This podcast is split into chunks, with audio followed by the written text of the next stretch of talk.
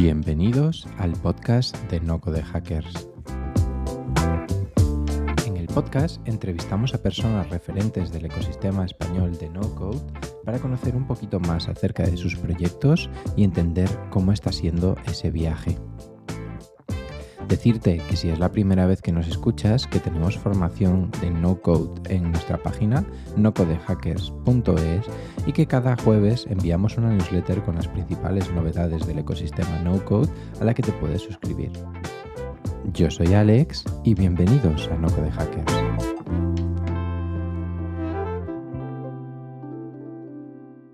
En el podcast de hoy tenemos a un invitado un poquito diferente a lo que estamos acostumbrados un ingeniero industrial reconvertido en emprendedor que ha formado más de 8.000 alumnos en su escuela de trading y que ahora nos quiere acercar un poquito más al mundo cripto en su nuevo proyecto Material Bitcoin.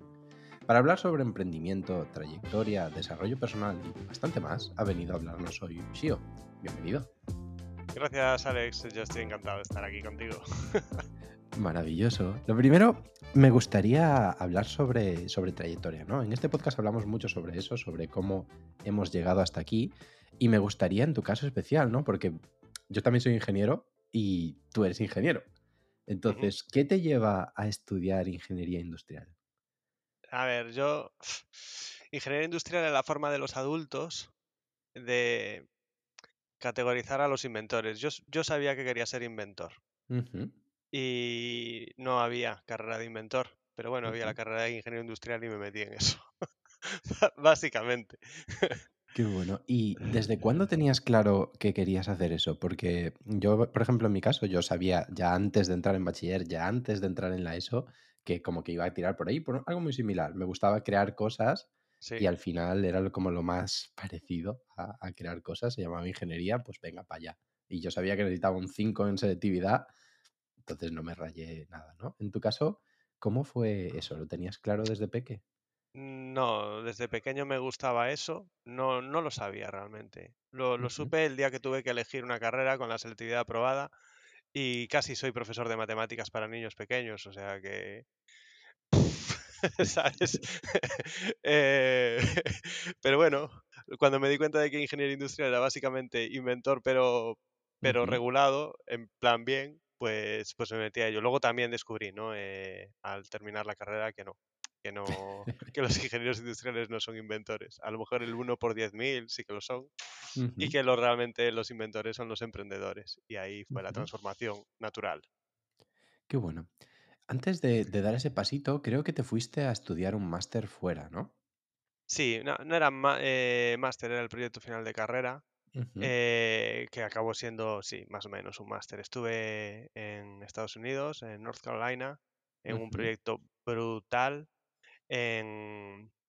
Era un problema matemático. Bueno, no sé si esto va a ser muy rollo contarlo aquí. ¿eh? Yo, yo lo voy a contar. Eh, resulta que cuando estaba yo en, Estados Unidos, no sé qué año es, pero 2006 a lo mejor, no estoy muy seguro, pero por ahí más o menos, eh, la NASA y el Ejército del Aire Americano tenían el mismo problema. Y es eh, que si tú tienes a un grupo de robots autónomos, ya sea en la superficie de Marte o drones en campo de batalla, de aquella nadie les llamaba drones, el nombre drone no existía, eran UAVs, que significa vehículos aéreos no tripulados, eh, y no tienes la capacidad de teledirigirlos en tiempo real, se tienen que apañárselas solas, solos. Y a lo mejor uno de los eh, robots en Marte mm, se cae por un barranco, otro tiene que hacer una exploración y no tiene la herramienta adecuada, o un dron es abatido en combate. Y aún así tienen que seguir realizando sus tareas.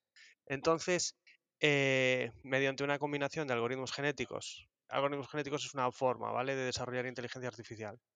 Y eh, gestión de las tareas mediante mercados financieros, los robots o los drones se compraban y se vendían las tareas entre sí en tiempo real.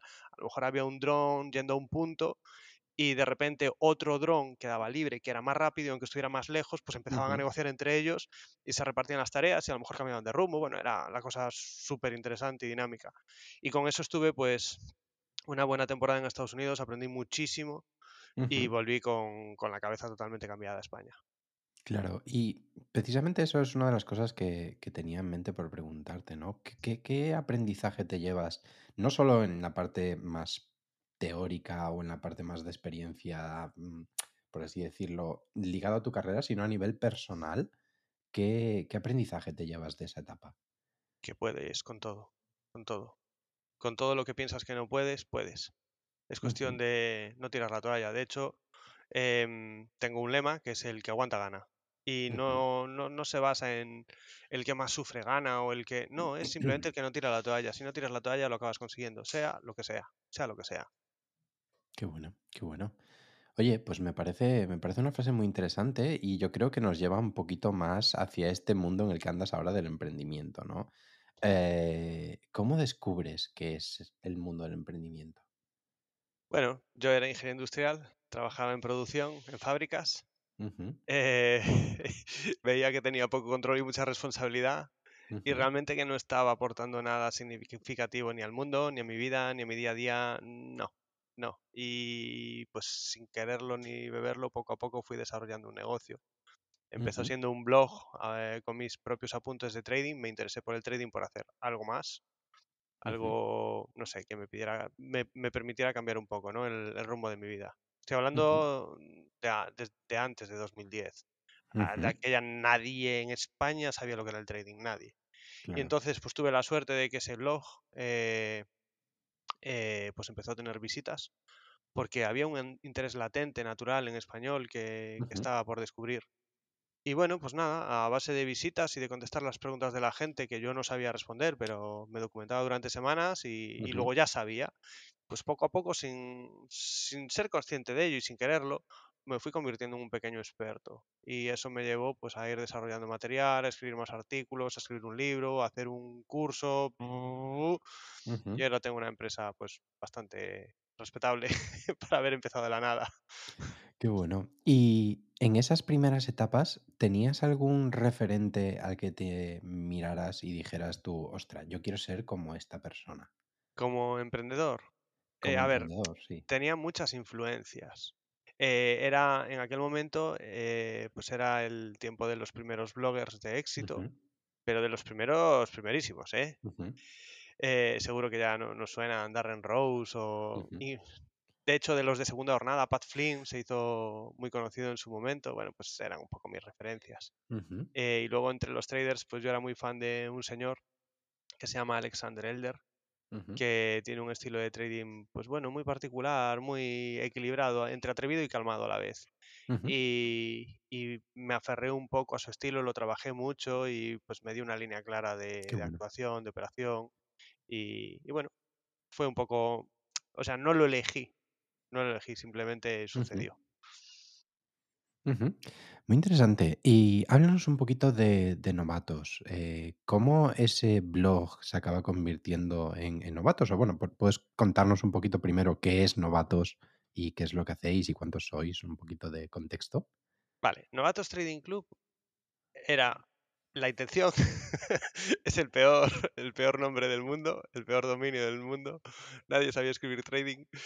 Eh, pero bueno, eh, era como, hey, si monto un club de todos estos que queremos aprender trading en español, va, sería guay. Yo voy subiendo lo que aprenda y seguro que más gente. No, al final solo escribía yo pero la gente preguntaba y en sus preguntas también había contenido valioso. Y, y ya te digo, el, el blog ha empezado siendo mis propios apuntes. Oye, voy a probar este broker. Uf, horrible, me ha pasado esto, no sé qué. Pero todo eso lo comentaba, la gente preguntaba, la gente comentaba sus, sus experiencias.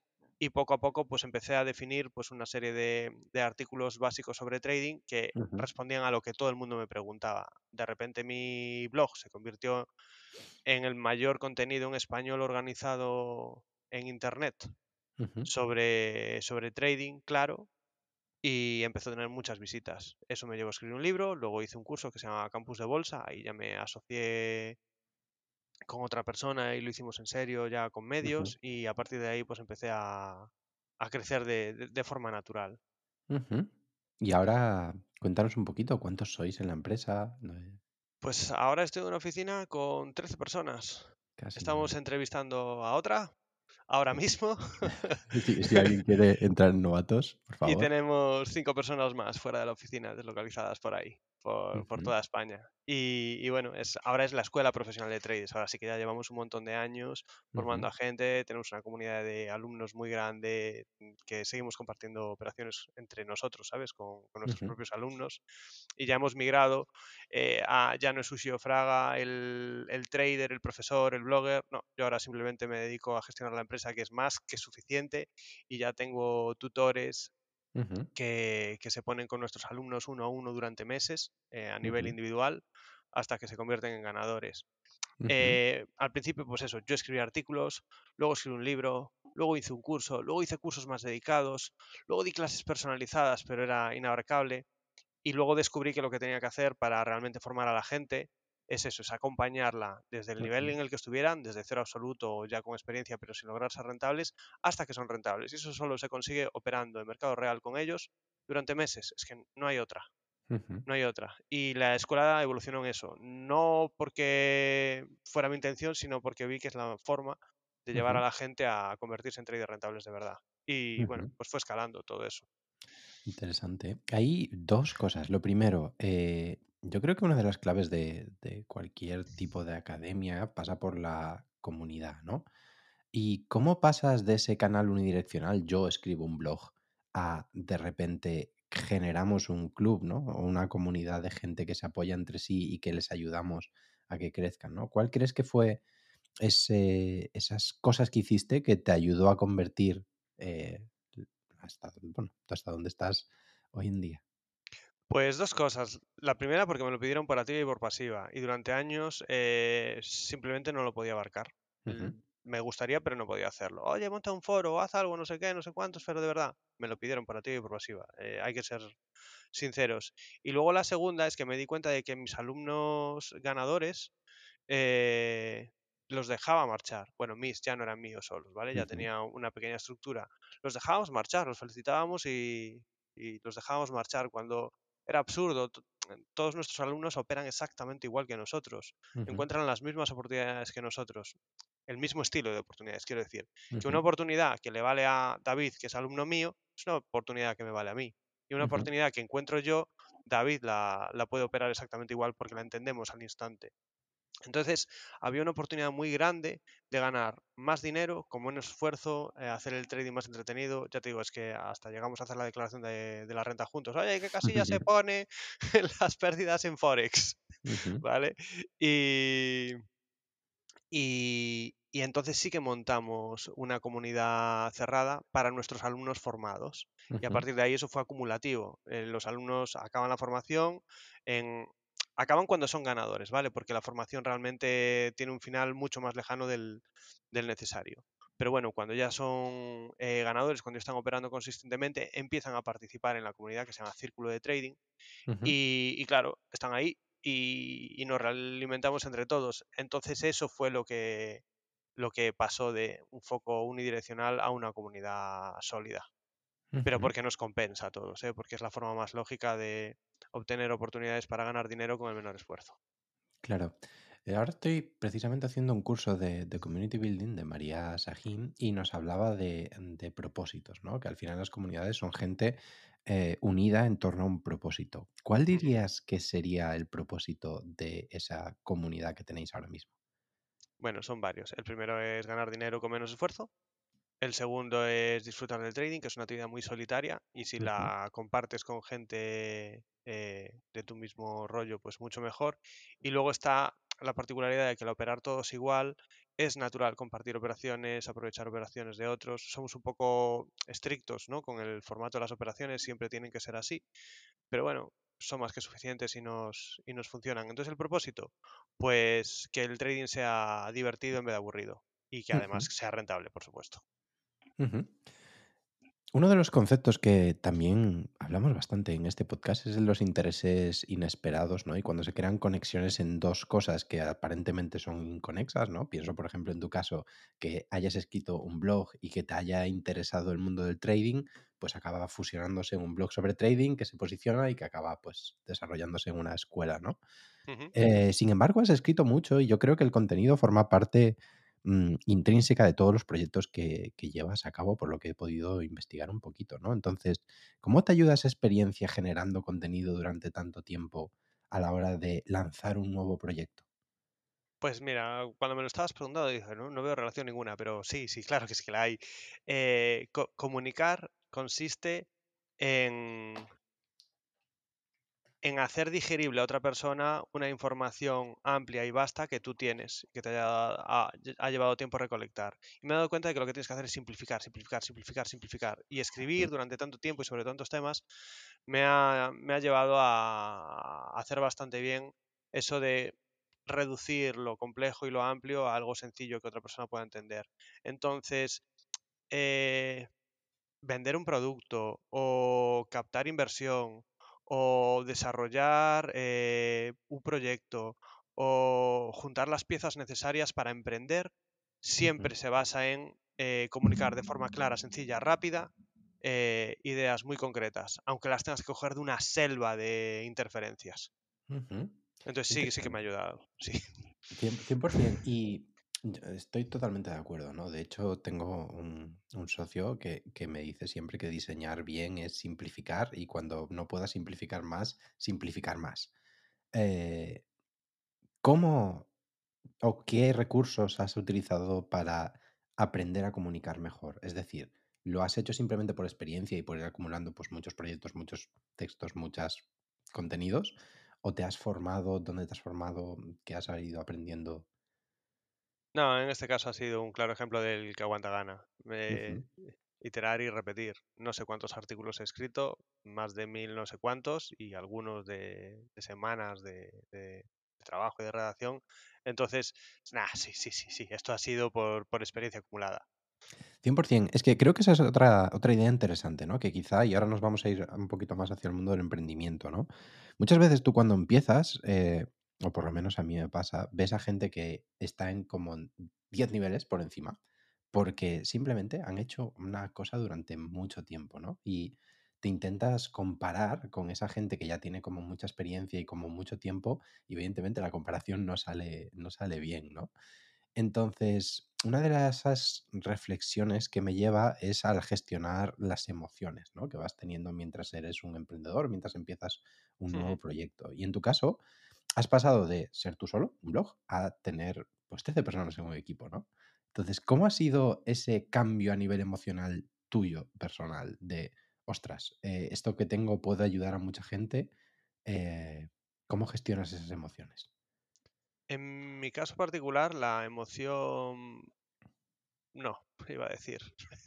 no, hay, hay por lo menos dos emociones muy importantes eh, con las que tengo que luchar. Una es el síndrome del impostor. Por supuesto, yo no estoy preparado para esto, esto me viene grande. Entonces, eh, eh, es siempre sobreponerte a, eso. Y, y, la otra es un un poco de, negarse a pensar y, decidir. Es decir, es lo llamaría algo así como determinación. Determinación para eliminar la interferencia de, la desconfianza, de la duda, de la inseguridad, porque al final siempre tomamos decisiones con información parcial, a veces muy poca información, y eso nos genera una desconfianza enorme, una, falta de seguridad. Y esa falta de, seguridad lo que te lleva es a la inacción, y ahí es cuando tienes que vencer a, esa sensación, a esa emoción de, o sea, por lo menos en mi caso, siempre trabajo desde el miedo, desde la inseguridad, desde, desde la duda, desde la fragilidad, desde la vulnerabilidad. No, no soy una persona ni arrolladora, ni, segura, ni nada por el estilo. Simplemente lo suplo con cabezonería con cabezonería, en el sentido de que no voy a dejar que esto me frene, pero me siento fatal.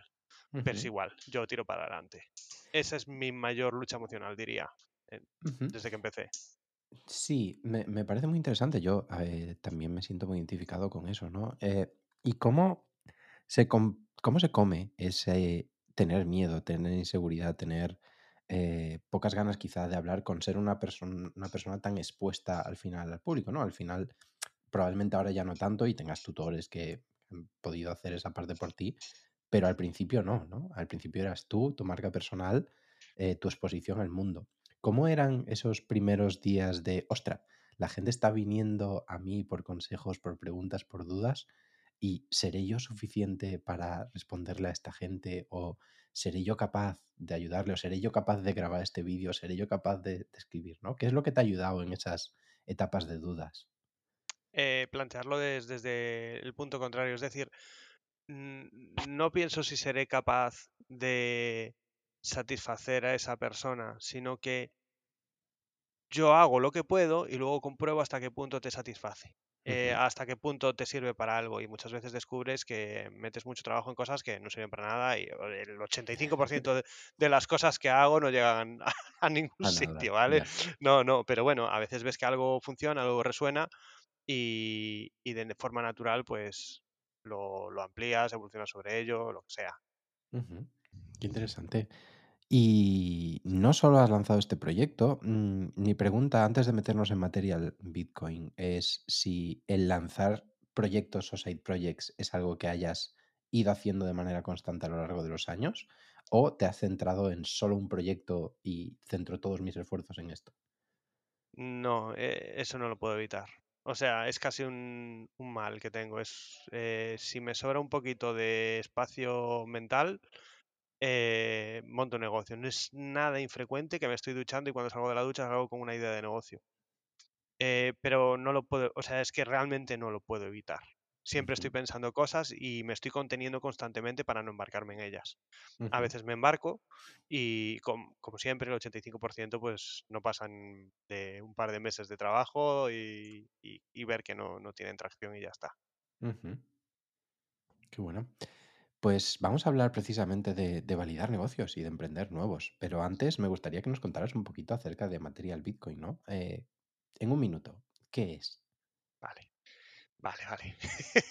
voy, a desperdiciar los, los primeros segundos de ese minuto diciendo que Material Bitcoin, Material Bitcoin es gordo, es gordísimo, ¿vale? Yo creo que es la mejor idea de negocio o el mejor o el proyecto más relevante de, de mi vida porque puede ayudar muchísimo, muchísimo, muchísimo a infinidad de personas. Simplemente por eso, por la cantidad de ayuda que puede aportar al mundo, ¿vale? ¿Qué es Material Bitcoin? Material Bitcoin es eh, darle la posibilidad a los no frikis de hacerse con Bitcoin de forma fácil y segura y almacenar esos Bitcoins de forma intuitiva y segura también. Material Bitcoin no deja de ser un monedero Bitcoin que yo pongo en tu casa ya con Bitcoin dentro. Es tan sencillo como eso. Entonces no necesitas ser un técnico, no necesitas saber sobre eh, detalles eh, que son muy frikis. No necesitas ni, por supuesto, saber programar, ni conocer el mundo de las criptodivisas, ni nada. Si quieres las ventajas del Bitcoin, que son básicamente tres, una es que se revaloriza muy rápido, en los cinco últimos años se ha multiplicado por 40. El segundo es, es un activo refugio contra la inflación. Como no se pueden imprimir más Bitcoins, no se van a devaluar, como mínimo se van a mantener o apreciar con el paso del tiempo. Y tres, que es un salvavidas fuera del sistema burocrático. Si tienes ahorros en Bitcoin, te pueden permitir cruzar la frontera de Ucrania en un caso de emergencia, te pueden evitar una bancarrota, te pueden proteger ante un corralito, etcétera, ¿vale? Entonces, si simplemente quieres esas ventajas, pero no quieres saber lo que es una mempool o el hash rate o un halving o nada de todo eso, pues eh, te metes en materialbitcoin.com y te llevas un monedero que no tiene electrónica, que si lo metes en el bolsillo, sabes que es tuyo, que si lo guardas en una caja fuerte, sabes que es tuyo y lo tienes protegido y ahí están tus Bitcoin. Y no tienes que saber nada. Es un monedero con Bitcoin, la cantidad que tú quieras, que es tan sencillo como poseerlo en la mano. Y eso es algo que para mí había que cubrir, porque yo llevo muchos años en Bitcoin, llevo desde 2013, 2013 y siempre veo el mismo problema, que el Bitcoin es buenísimo, pero al final solo es dominio de los frikis, porque los no frikis no paran de perdérselo, porque hay una, una barrera técnica importante, tanto para comprar como sobre todo después para almacenar con seguridad. Sí, eh, y precisamente esa es para mí la razón por la que estamos hoy aquí hablando, ¿no? El movimiento de democratización, ¿no? Yo creo que Veo muchos símiles entre lo que estáis haciendo con Material Bitcoin y lo que hacemos nosotros en No Code Hackers con el No Code, ¿no? Que es empoderar a esa gente que no es técnica, que no tiene esos conocimientos tan avanzados y que quizá nosotros mismos, como estamos en una pequeña burbujita tech de que toda la gente es súper mega crack y todos son súper tecnológicos, no nos damos cuenta, pero una vez que sales un poquito de ese mundo te das cuenta de los retos tan grandes que pueden suponer cosas tan sencillas como a nosotros, como puede ser comprar un Bitcoin, ¿no? Entonces, me gusta, me gusta esa visión y me gustaría que nos hablaras de cuál es esa visión, ¿no? Hablabas de poder ayudar a mucha gente. ¿Cuánto es mucha gente? Mucha gente. 6.000 millones de personas en el planeta o 7.000, no sé por cuántas vamos. Quiero decir, eh, poseer Bitcoin es básicamente aumentar tu libertad financiera. Y aumentar tu libertad financiera es aumentar tu libertad. Y yo soy un defensor de la libertad. Eh, entonces, que una persona, en vez de perder sus ahorros por el hecho de la inflación o lo que sea, se revaloricen, te está dando un, nivel de, de, de, libertad para, para lo que necesites o para salir del paso de esa emergencia inesperada de la vida o para dejar ese trabajo que no te gusta pero, pero que, que no tienes más remedio que mantener porque tienes que pagar las facturas, cuando tienes ahorros y esos ahorros crecen, cuando ese dinero trabaja para ti en vez de trabajar tú por el dinero, la vida literalmente te cambia, pero te cambia de la noche al día. Entonces, ahora mismo, Bitcoin es la salida más fácil y más eficiente y más segura para lograr eso. Hay mil formas de invertir, hay mil formas de ahorrar, pero Bitcoin es una que es una suerte enorme que nuestra generación tiene. Y acercar Bitcoin a las personas creo que es la forma más eficiente de dar libertad financiera a, la gente. Y obviamente eh, los técnicos pues ya tienden ¿no? a hacerlo, pero los no técnicos no. Y, eso es material Bitcoin básicamente. Es, es, mejorar la vida de las personas. ¿A cuánta gente? A todo el mundo que no esté contento con, con, su, con sus finanzas. Muy interesante. ¿Y puedes hablarnos de cómo ha sido esa validación del negocio, no? Porque ahora estáis apostando a tope, pero esto empezó como una idea, probablemente saliendo de la ducha. Eh, ¿Cómo pasas de tener esa idea a tener algo real y tangible, no? ¿Cómo han sido esas distintas etapas? Tengo que darle muchas vueltas eh, al, al, al concepto hasta admitir que el producto tiene que ser increíblemente sencillo. Em, claro, yo también tengo un perfil técnico. Yo soy ingeniero industrial especialista en automática y electrónica, me gustan los servidores, me gusta la Debian, me gusta... Me gusta resolver las cosas a, base de fuerza bruta técnica ¿no? y tecnológica. Pero, pero en este caso había que darle a la gente autonomía de forma sencilla. Se trataba de simplificar, simplificar, simplificar.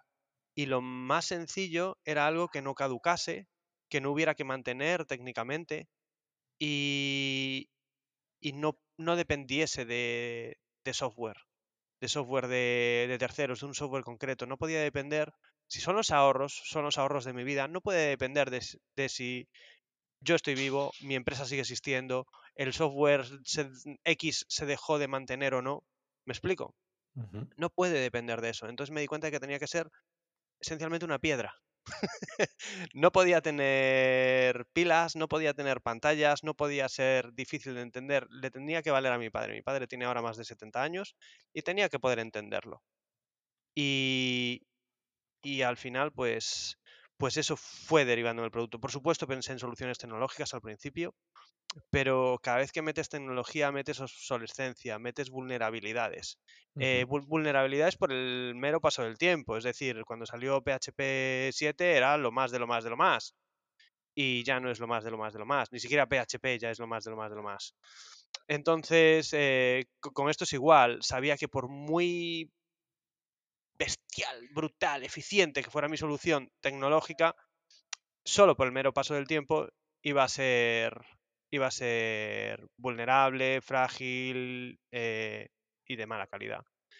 Entonces eh, me costó mucho renunciar a hacer algo tecnológico y en la sencillez encontré la respuesta. Y es básicamente una placa de acero muy resistente, resistente a la tracción, a la flexión, a la corrosión, al calor, al frío, a, todo, ¿vale? Eh, con los componentes esenciales de un monedero Bitcoin, que es una clave privada y una dirección, grabados eh, con muy alta calidad. Es decir, no, no están grabados superficialmente, no está escrito, no está pintado, está horadado en el metal con un, acabado por eh, láser de fibra óptica de alta potencia y eso está diseñado para resistir 200 años. Y de hecho, como está diseñado para resistir 200 años, lo garantizamos durante 100 años. De, las dos, de los dos datos que tiene la placa, que son la clave privada y, el, y la dirección, la dirección realmente se calcula a partir de la clave privada, entonces es la clave privada lo que importa de ahí, ¿vale? Si dentro de 99 años, 11 meses y 29 días tu clave privada empieza a no verse muy bien, ¿por qué has tenido un incendio en tu casa, por ejemplo, o le ha caído, no sé, ácido sulfúrico encima, te damos una nueva. Lo garantizamos en 100 años por eso. ¿Pero por qué? Porque mi idea es que tú metas ahí tus bitcoins, los pongas a crecer y se los regales a tu hijo o a tu nieto. ¿Me explico? Sin darle explicaciones a nadie, sin tener que, que eh, o sea, pasar por la aceptación de ningún organismo oficial o no oficial o lo que sea. Es como un lingote de oro y tiene que durar y tengo que olvidarme de cualquier cosa tecnológica y eso seguir funcionando. Y eso es material Bitcoin. Muy interesante. ¿Y en qué punto está el proyecto ahora mismo? Vale, como todos los proyectos del mundo están en fase inicial y este en particular en fase muy, muy, muy, muy inicial. Eh, la idea es de 2019 más o menos, en plan, vale, ya, ya sé cómo lo vamos a hacer. Y el desarrollo fuerte fue a lo largo de 2020 y 2021. En 2021, a finales, en verano, hice una prueba de demanda con, con un pequeño webinar que hice con mi audiencia de la escuela de trading. Bueno, pequeño no fue tan pequeño, eh, a pesar de ser un día de playa espectacular. Eh, pues aparecieron 529 personas. Y yo les presenté pues un poco el problema. El problema es que comprar Bitcoin es difícil, almacenarlo es aún más difícil con seguridad y aún así todos deberíamos tener Bitcoin. Y les dije, mira, he desarrollado esto, ya sé que a la mayoría de vosotros no os interesa, pero bueno, que lo sepáis, si os lo ofrezco y tal, y no sé qué, no sé cuántos. Y de repente de esas 500 personas, eh, no fueron 5, no fueron 10, no fueron 20, que era lo esperable, un 1%, un 2%, no, eh, más del 40% de la gente, más de 200 personas, 230 y pico personas, eh, querían que les diéramos una placa de material Bitcoin con, con Bitcoin dentro. Y bueno, pues obviamente colapsamos porque teníamos como para atender a 30 personas o 40 o 50, no me acuerdo ya, pero muy poquitas decenas. Fue una locura y ahí supe que, que aquí había algo, algo muy serio, que no era solo una necesidad que yo había visto con una idea propia de cómo resolverla. No, no, realmente resonaba con la gente. Y a partir de ahí, pues hablé con esta misma gente, con los primeros compradores. De, esas 200 personas que querían comprar, eh, junté a 90 y algo que querían invertir. Finalmente me quedé eh, con 50 de ellos, con 49. Entre todos levantamos más de un millón de euros, constituimos una empresa, patentamos el producto y, estamos dando los primeros pasos. Hemos hecho un lanzamiento internacional eh, con una campaña en Kickstarter para ver la demanda en múltiples países. La campaña es en inglés. el objetivo no era vender placas en español, eh, sino ver de dónde nos las pedían.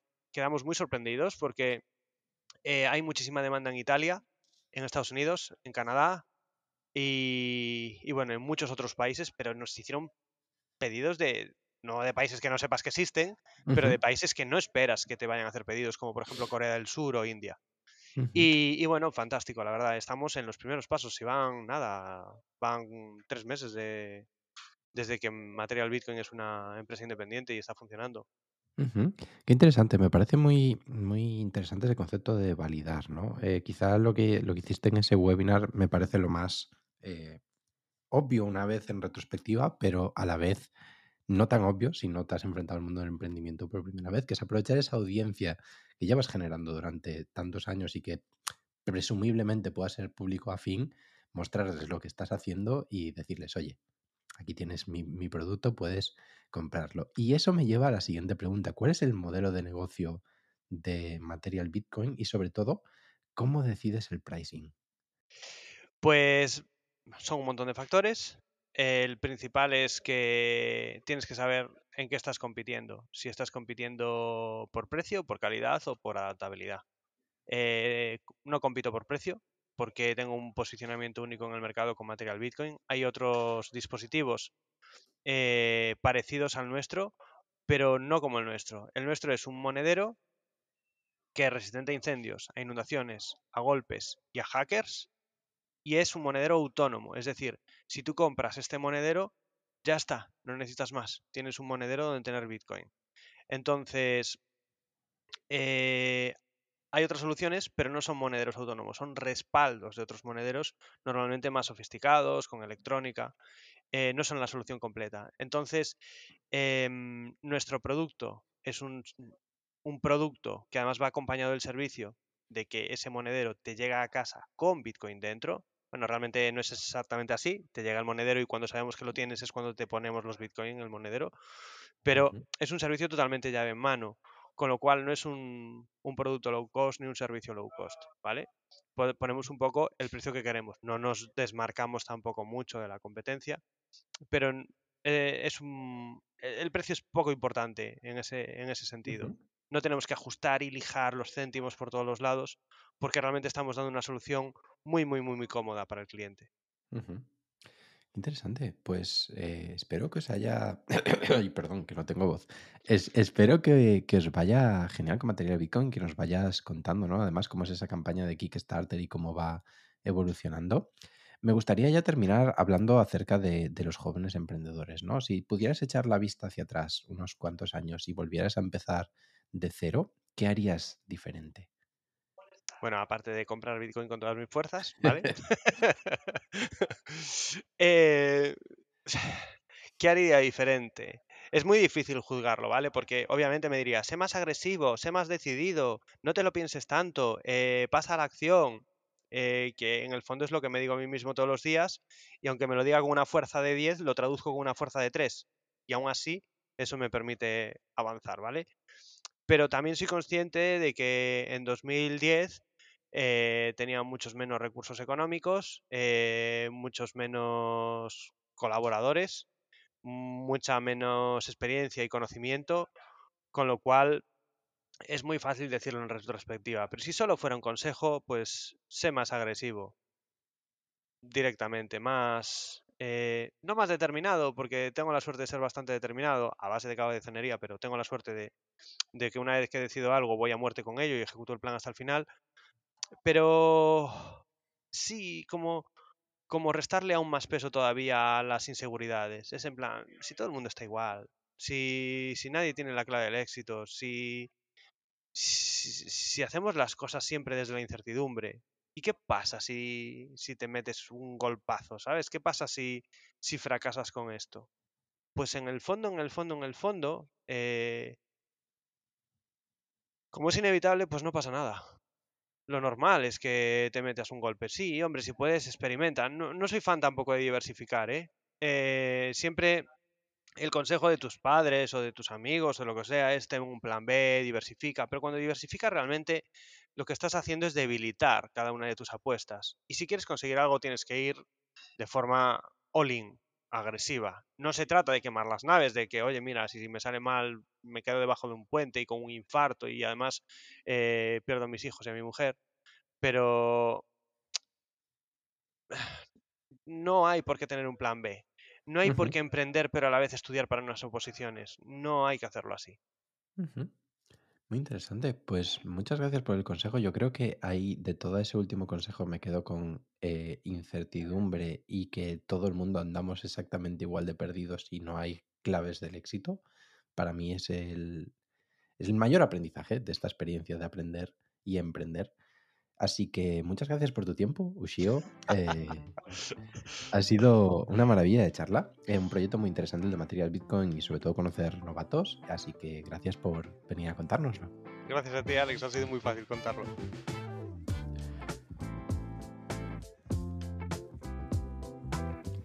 Te recuerdo que si quieres aprender no code, puedes hacerlo a través de No Code Hackers Pro nuestra suscripción que te dará acceso a toda nuestra formación, más de 13 cursos actualmente con más de 20 horas de vídeos y muchísimos más que estarán en camino desde solo 150 euros al año. Queremos además que te suscribas a nuestra newsletter donde todos los jueves publicamos las noticias más destacadas para que tú no tengas que estarlas buscando. Si te ha gustado el episodio, no nos hace nada más ilusión que que lo compartas con tus amigos o con tus redes sociales y que nos dejes buenas valoraciones en iTunes. Esto ha sido todo, un placer. Yo soy Alex. Bienvenidos a No Code Hackers.